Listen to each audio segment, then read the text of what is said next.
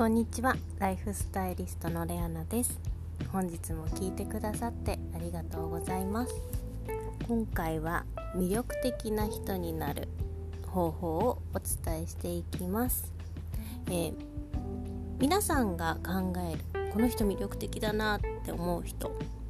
まあ、いると思うんですけれども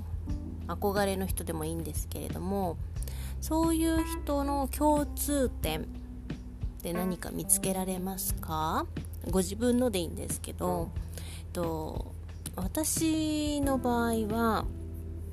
もう憧れる方は皆さん、まあ、知識が深いのとやはりすごく心が優しい奉仕の精神があるこう尽くすというかそういう人のために動く人が私あのすごく尊敬する方とか憧れの方とか、まあ、大好きな方はそういった方が多いんですね。でそういう方ってなんかこう簡単に何でもこなしていたり簡単にこう苦しい思いをせずにあこんなに有名になってるんだなとか、まあ、元から才能があるのかなとかそういうのをずっとあの考えてたんですけど、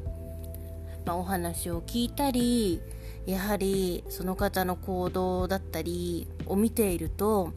そんなことはなくもちろん才能は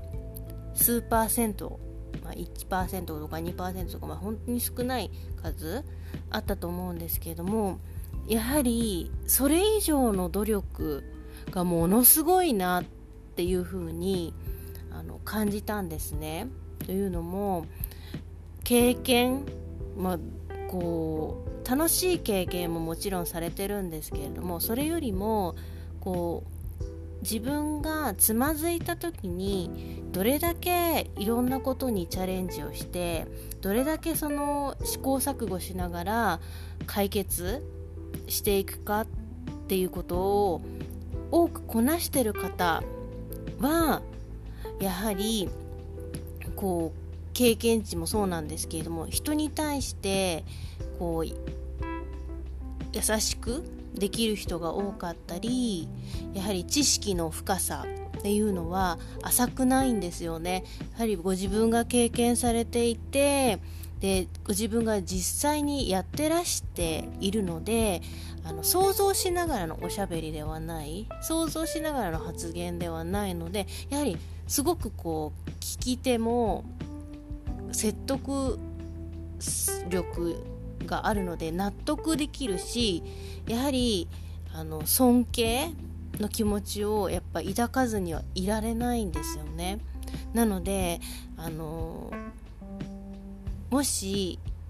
聞いてくださってる方皆さんが、まあ、憧れたい憧れたい憧れられる人になりたいなっていうふうに考えていらっしゃるならばいろんなことを遠回りでもいいからいろんなことにチャレンジされるといいと思います。でつまずいた時悩んだ時に諦めるのではなくどうしたらもっとうまくいくかっていう方法をたくさん試してみて考えてみて実行してみるっていうのがいいと思います。で特に誰かに憧れられたいとかは特に思わない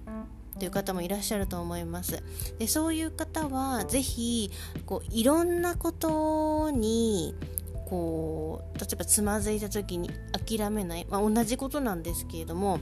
いろんなこう試行錯誤しながら自分がベストだなって思うものを見つけるっていうのをぜひぜひやってほしいなと思います。でそうすることで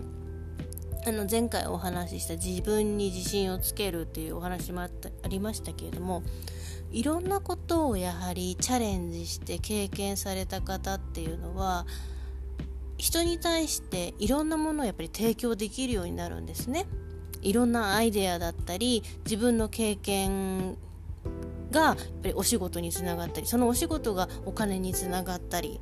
いろんなこう作用があるので結果としていろんなことにチャレンジしてて経験を積んだ方はいろんなものが手に入ります、うん、私はもう本当にそれは確信確信というかもう私の周りの方を見てすごく思ったのであの実際に自分が経験してること聞いた話だけどじゃなくて自分が実際に経験したことをどんどんどんどん周りの方に伝えていくともっともっと皆さんの魅力だったりが開花されるでしょうしいろんなご縁がつながっていろんなこうさっきも話ししたお仕事だったりお仕事につながるお金だったり人脈だったりっていうのがどんどんどんどんつながってもっともっとこう楽しくこう自分の生きたいように生きられる方法だったり自分の豊かな生き方を見つけられたりっていうことができるようになると思いますのでぜひぜひいろんなことにチャレンジして遠回りはじあの悪いことではないので遠回りしながらいろんなことを見つけていろんなことにチャレンジしてご自分の生きたい生き方を作ってみてください。本日も最後まで聞いてくださってありがとうございました。それではまた明日、ライフスタイリストレアナでした。